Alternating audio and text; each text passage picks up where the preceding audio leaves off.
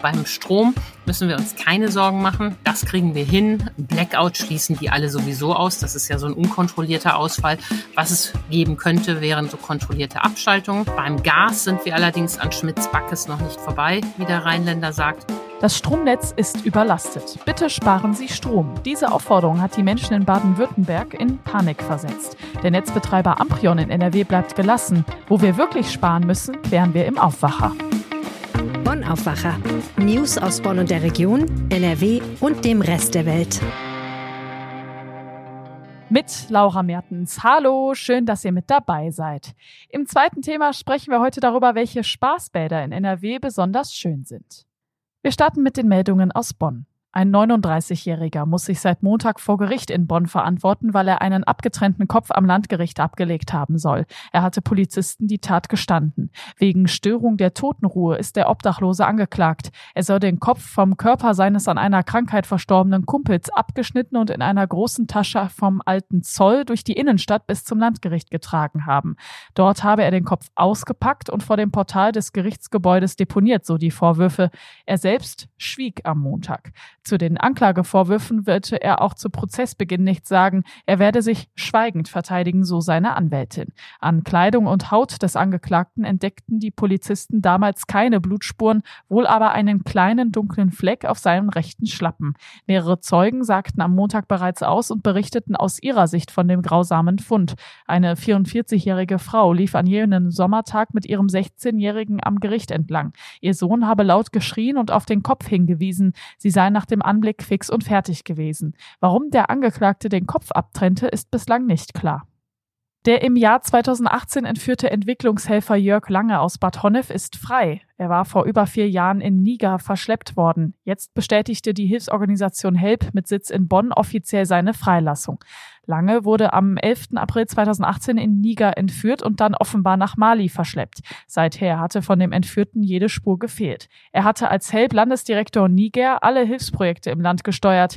Die Organisation aus Bonn teilte mit, dass er demnächst in seine deutsche Heimat zurückkehren könne. Der 63-jährige Ingenieur habe sein Leben in den Dienst der humanitären Hilfe gestellt Umfeld teilte Help mit. Die Help-Geschäftsführerin Bianca Kaltschmidt dankte allen Beteiligten, die an der Freilassung beteiligt waren. Sie nannte unter anderem das Auswärtige Amt und das Bundeskriminalamt. Eine Sprecherin des Auswärtigen Amtes teilte auf Generalanzeigeranfrage keine weiteren Informationen zum Entführungsfall mit. Fragen zum Ablauf der Befreiung blieben vom Auswärtigen Amt damit ebenfalls unbeantwortet. Am Beuler Rheinufer wurde ein mutmaßlicher Sexualstraftäter auf frischer Tat gefasst, der mehreren Frauen an das Gesäß gefasst haben soll. Der Verdächtige wurde jetzt bei einem verdeckten Einsatz der Bonner Polizei gefasst. Polizisten waren in ziviler Kleidung am Rheinufer im Einsatz. Sie konnten den 31-jährigen Täter dabei beobachten, wie er eine 28-jährige Frau unsittlich berührte. Neben diesem Fall soll er in mehreren Fällen Joggerinnen ans Gesäß gefasst haben. Die Ermittler gehen davon aus, dass alle der bislang sechs angezeigten Taten von dem 31-Jährigen begangen wurden.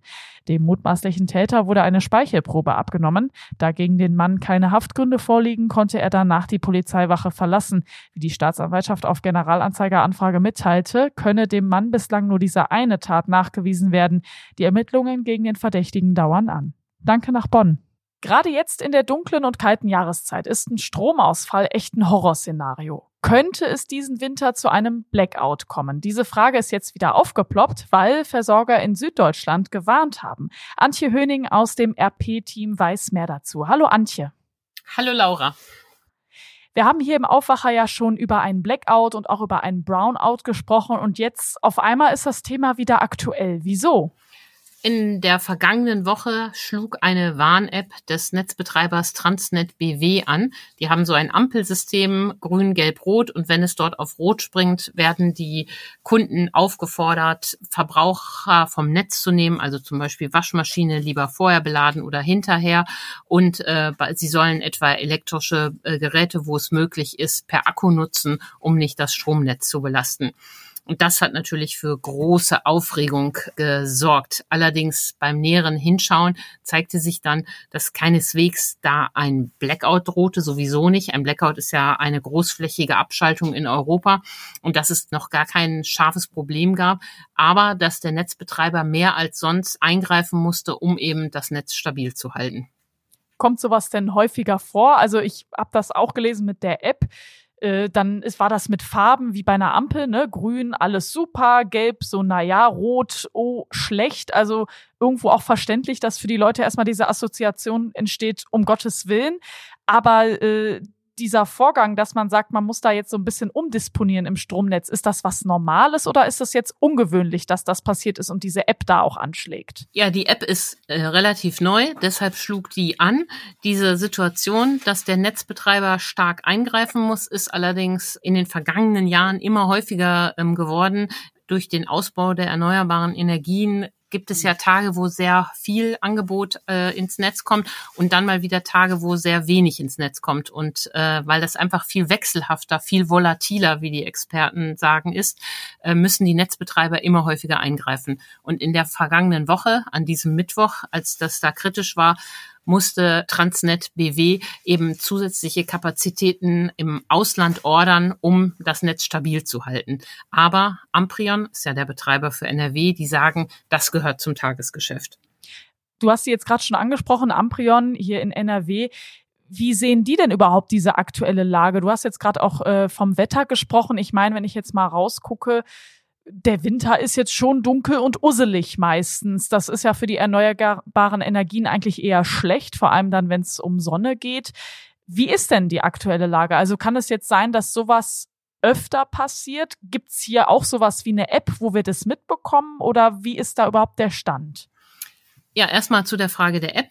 Deutschland ist in vier Gebiete eingeteilt. Für Nordrhein-Westfalen ist Amprion der Übertragungsnetzbetreiber und die haben eine solche App nicht. Die sind zwar im Austausch mit Transnet BW, aber ähm, so eine App bieten sie nicht an. Sie bieten eine Seite im Internet an, wo man sich über die Lage informieren kann. Das ist äh, da der Stand.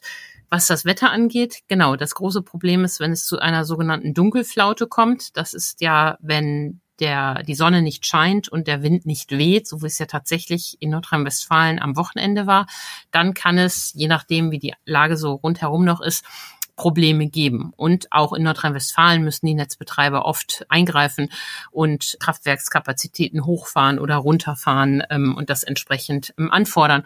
Und äh, das äh, kann natürlich, wenn der Winter kalt ist und dunkel ist, besonders oft passieren, auch in Nordrhein-Westfalen. Was diese App ja bewirken sollte, ist, wir sollen Strom sparen und beziehungsweise Energie auch sparen. Das ist ja jetzt grundsätzlich gerade das Thema 20 Prozent Einsparung. Das ist das Ziel, was über allem so steht. Wie sieht es denn da eigentlich aus? Kann man da schon mal so eine erste Bilanz ziehen? Stellen wir uns da gut an oder könnte man auch überspitzt sagen, ist so ein Weckruf von so einer App vielleicht mal ganz wichtig gewesen, weil wir es vielleicht gar nicht mehr so auf dem Schirm hatten und so ein bisschen haben schleifen lassen? Also die App von Transnet BW ging auf den Strom ähm, und sollte da die Leute animieren, ein bisschen Last aus dem Netz zu nehmen, ein bisschen Nachfrage aus dem Netz zu nehmen. Das 20 Prozent Einsparziel zielt ja auf das Gas und das hat die Bundesnetzagentur so ausgegeben. Und da sieht es natürlich im Moment nicht so gut aus, weil es einfach kalt ist. Wir haben ja sehr lange einspeichern können. Der Oktober war ungewöhnlich ähm, warm. Nun speichert Deutschland aus. Das war auch zu erwarten. Die Temperaturen liegen tiefer, als sie äh, sonst äh, lagen und die Haushalte verbrauchen nun auch mehr Gas. Ähm, die Netzagentur sagt ja, Industrie und Haushalte sollen 20 Prozent einsparen. Das schaffen wir aktuell wegen der Temperaturen nicht mehr. Ja, und sie appelliert nochmal die Behörde, doch bitte Gas zu sparen, damit alles ähm, gut bleibt. Am Ende hängt es davon ab, wie das Wetter weitergeht und wie die Leute möglicherweise doch noch etwas sparen können. Ein Punkt, der das Thema Gassparen mit dem Thema Blackout so ein bisschen verbindet, sind ja die Heizlüfter. Das kam ja so ganz zu Anfang der Energiekrise auf, so, ah, lass mal alle einen Heizlüfter kaufen. Da kann man Gas sparen und vereinfacht gesagt über Strom heizen. Und jetzt zuletzt kam dann auf einmal die Sorge auf, Moment mal, wenn jetzt alle so einen Heizlüfter zu Hause stehen haben, dann sieht zwar unsere Gasbilanz super aus, aber dann ist das Stromnetz überlastet. Ist da was dran? Also erstens, Gibt es da Verkaufszahlen und benutzen die Leute tatsächlich so Heizlüfter? Die Zahlen äh, sind ja hochgegangen. Das haben ja die ähm, Baumärkte und Elektronikmärkte gemeldet. Also viele Leute haben jetzt so einen Heizlüfter im Keller stehen.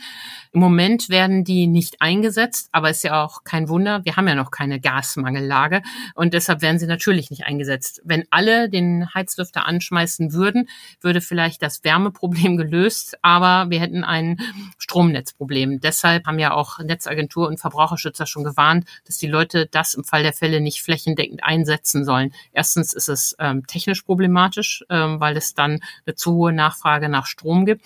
Und natürlich auch ähm, kostenmäßig. Äh, diese Heizlüfter sind ja sehr teuer. Und wenn wer damit als Dauermaßnahme die Heizung bestreitet, der wird das sehr im Geldbeutel spüren.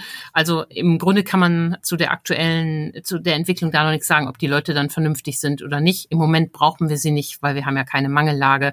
Jeder bekommt die Heizungswärme, die er gerade braucht. Also wenn ich das so ganz grundsätzlich zusammenfasse, haben wir so ein bisschen, sage ich mal, einen Fehlalarm jetzt in Süddeutschland oder zumindest der größere Wellen geschlagen hat, als er sollte. Amprion hier in NRW scheint noch relativ gelassen zu sein. Trotzdem führen wir irgendwie diese Debatte. Was ist denn jetzt dein Fazit, Antje? Müssen wir uns jetzt wirklich Sorgen machen im Winter oder ist das jetzt vielleicht auch viel heiße Luft? Äh, ja, Wortspiel sogar in dem Sinne. Ja, ich habe ja letzte Woche mit dem RWE-Chef Markus Krepper ein Interview geführt, ähm, das am Wochenende auch weite Verbreitung gefunden hat. Und der hat es quasi so zusammengefasst. Beim Strom müssen wir uns keine Sorgen machen. Das kriegen wir hin. Da gibt es ja sehr viele Maßnahmen, wie die Versorger und die Netzbetreiber sich sortieren können, was die tun können, um da Ausfälle zu verhindern. Ein Blackout schließen die alle sowieso aus. Das ist ja so ein unkontrollierter Ausfall. Was es geben könnte, wären so kontrollierte Abschaltungen. Beim Gas sind wir allerdings an Schmitz-Backes noch nicht vorbei, wie der Rheinländer sagt. Das hängt vom Wetter ab und es hängt davon ab, ob die Leute und die Industrie in den nächsten Wochen trotz kühlerer Temperaturen weiter sparen kann. Danke dir, Antje. Vielen Dank, Laura. Und wir machen weiter mit dem zweiten Thema im Aufwacher. Schwimmen gehen im Winter kann richtig Spaß machen. Hier bei uns in NRW gibt's ja viele Spaßbäder mit Rutschen, Saunen und anderen Attraktionen. Michael Höhing aus dem Aufwacher-Team hat einen Überblick für uns, welche Spaßbäder sich lohnen. Hallo Michael. Ja, hallo Laura. Es gibt ja wirklich einige Spaß- und Freizeitbäder hier bei uns in NRW. Da kann man ja auch schon mal so einen etwas weiteren Weg auf sich nehmen, oder? Ja, absolut. Diese Spaßbäder sind ja auch so ein bisschen vergleichbar mit so Freizeitparks. Da fährt man ja auch gerne mal so ein bisschen länger. Deshalb ähm, ist es ein Tagesprogramm, wenn man mit der ganzen Familie hinfährt. Man fährt ja nicht nur eine Stunde schwimmen, sondern man ist eigentlich den ganzen Tag in diesen Schwimmbädern. Wir haben sieben Mal rausgesucht, eine Liste daraus gemacht und ähm, haben festgestellt, es gibt ganz tolle Spaßbäder bei uns in NRW und viele, die ich auch gar nicht kannte. Wir sprechen also hier wirklich von großen Freizeitbädern, nicht vom klassischen Schwimmbad um die Ecke, was man jetzt, was man jetzt unbedingt so kennt ja, ich finde es ja besonders schön, wenn es da auch so ein besonderes Motto dann gibt, ne? Genau, in Oberhausen zum Beispiel, da ist das Feeling besonders gut, weil da hat man sich nämlich genau äh, sowas überlegt, dass man gesagt hat, komm, wir machen da äh, so eine Themenwelt draus und das hat natürlich in Oberhausen was mit dem Bergbau zu tun. Es gibt typische Bergbauelemente, wie zum Beispiel ein Förderturm äh, ist dort zu sehen. Alle Informationstafeln ähm, sorgen so ein bisschen für dieses Feeling, die sind natürlich auch so in dem Stil ähm, von so Bergbau gehalten. Es gibt dann entsprechend auch so Bahnen und, ähm, und so Rutschen, die auch sehr an an das Bergbautum erinnern, also eine Grubenbahn zum Beispiel mit einem typischen Industrieambiente. Ähm, es gibt mehrere Rutschen, vier verschiedene, beispielsweise die Rutsche Tagschacht, 120 Meter ist die lang, ist die eng, längste X-Tube-Rutsche in Nordrhein-Westfalen, also stellt hier schon einen kleinen Rekord auf. Oder die Flugrutsche, das ist äh, auch was Rasantes. Kurz bevor man dann ins Wasser eintaucht, hat man so eine kleine Flugphase.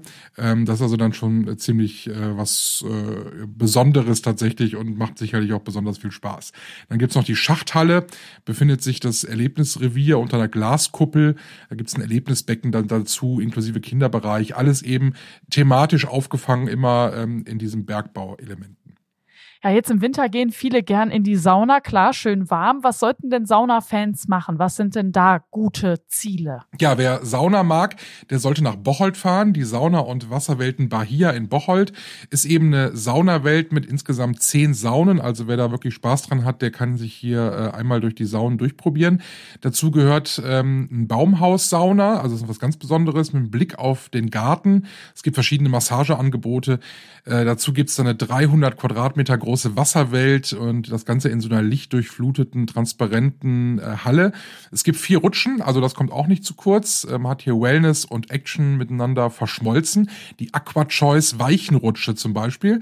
Ähm, da fährst du mit einem Reifen diese Röhre runter und kannst dich dann entscheiden, ob du lieber blau oder dann doch lieber die etwas rasantere orangefarbene Rutsche nehmen willst. Da musst du dich also dann äh, wirklich kurzfristig entscheiden, äh, auf welche Seite du dich da schlägst. Außerdem gibt es noch einen Sprungturm. Es gibt natürlich einen Strömungskanal. Es gibt viele Wasserspiele. Es gibt eine Grotte. Es hat Ganze nochmal so ein bisschen ähm, Urlaubscharakter. Für Kinder sind etwa 20 verschiedene Attraktionen noch zum Sprudeln und Spielen dabei. Also in Bocholt äh, tatsächlich was für die ganze Familie, vor allem aber eben auch für die, die gerne in die Sauna gehen. Richtig viel Action gibt's in Köln. Die haben ja da besonders viele Rutschen und auch ganz besonders was für den Nervenkitzel. Ja, das Aqualand in Köln, das kenne ich noch aus, aus meiner Kinderzeit. Also das gibt's schon ziemlich lange. Es hat sich aber immer wieder weiterentwickelt. Und gerade bei den Rutschenfans ist es total beliebt, weil es gibt ein sehr großes und sehr vielfältiges Angebot an Wasserrutschen. Zum Beispiel die Indoor-Looping-Rutsche inklusive Start-Countdown. Also da gibt's dann schon den Nervenkitzel, bevor man überhaupt losgefahren ist. Und es gibt eine Falltüre. Ja, also da, wo man sich äh, dann da draufsetzt und äh, dann plötzlich geht die Tür auf und dann ist man mittendrin in der Wasserrutsche. Es gibt insgesamt äh, sieben Riesenrutschen Rutschen, die man dort alle ausprobieren kann. Und da ist auch für jede Altersklasse auf jeden Fall was dabei.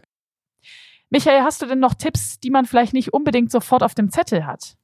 Ja, was man äh, vielleicht nicht auf den ersten Blick kennt, ähm, das ist das Freizeitbad Gochnes. Das liegt in Goch, das hat man fast vermutet bei diesem Namen. Das ist auch ein Erlebnisbad mit Gegenstromkanal, also alles, was man sich so vorstellen kann. Es gibt aber auch eine Wasserkletterwand, äh, eine 65 Meter lange Röhrenrutsche inklusive Geschwindigkeitsmessanlage und Lichteffekten. Also da hat man da technisch tatsächlich einiges äh, aufgeholt. Äh, Außerdem äh, gibt's da tolle Außenbecken, wo man auch mal auf den anliegenden Naturbadesee gucken kann. Es gibt für die Kinder ein großes Piratenschiff, Wasserkanonen, Wasserkübel, Wasserpumpen. Es gibt auch noch mal einen Saunabereich und einen Dampfbadbereich. Also ich, ich kannte das bislang nicht. Wäre also durchaus mal eine Idee, mal nach Goch zu fahren. Wenn man nicht in der Nähe wohnt und es kennt, ähm, dann ist das tatsächlich eine schöne Alternative. Dankeschön, Michael. Ja, sehr gerne. Die komplette Liste der Spaßbäder mit den Eintrittspreisen findet ihr bei uns im Netz bei der Rheinischen Post und den Link dazu in den Show Notes. Und wenn euch dieser Podcast gefällt, dann lasst uns doch gerne fünf Sterne da. Dankeschön.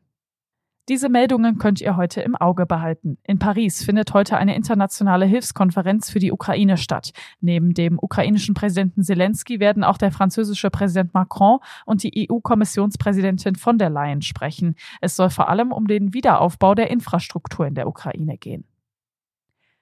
Die Landtagsfraktionen von CDU und Grünen stellen heute den Entwurf für den Haushalt 2023 vor. Für das 49-Euro-Ticket sind beispielsweise 560 Millionen Euro eingeplant. Die Kriegsfolgen sollen mit einem Hilfspaket über 3,5 Milliarden Euro bewältigt werden. Sollen Prüfungs- und Studienleistungen aus dem europäischen Ausland in Deutschland komplett anerkannt werden? Um diese Grundsatzfrage im Europarecht geht es heute bei einer Berufungsverhandlung am Oberverwaltungsgericht NRW. Der Kläger studiert in Münster und fordert, dass seine Studienleistungen aus Polen mit Noten anerkannt werden. Zum Schluss schauen wir auf das Wetter. Der Tag heute bringt viele Wolken. Vor allem in Höhenlagen ist es neblig trüb. Es bleibt dazu aber trocken. Die Höchstwerte liegen bei minus zwei bis plus zwei Grad. Morgen lockert es im Laufe des Tages vielerorts auf und wir sehen auch die Sonne. Dazu bleibt es aber eisig kalt bei minus 4 bis plus 1 Grad. Das war der Aufwacher vom Dienstag, den 13. Dezember 2022. Ich bin Laura Mertens. Wir hören uns morgen wieder. Ciao! Mehr Nachrichten aus Bonn und der Region gibt's jederzeit beim Generalanzeiger. Schaut vorbei auf ga.de.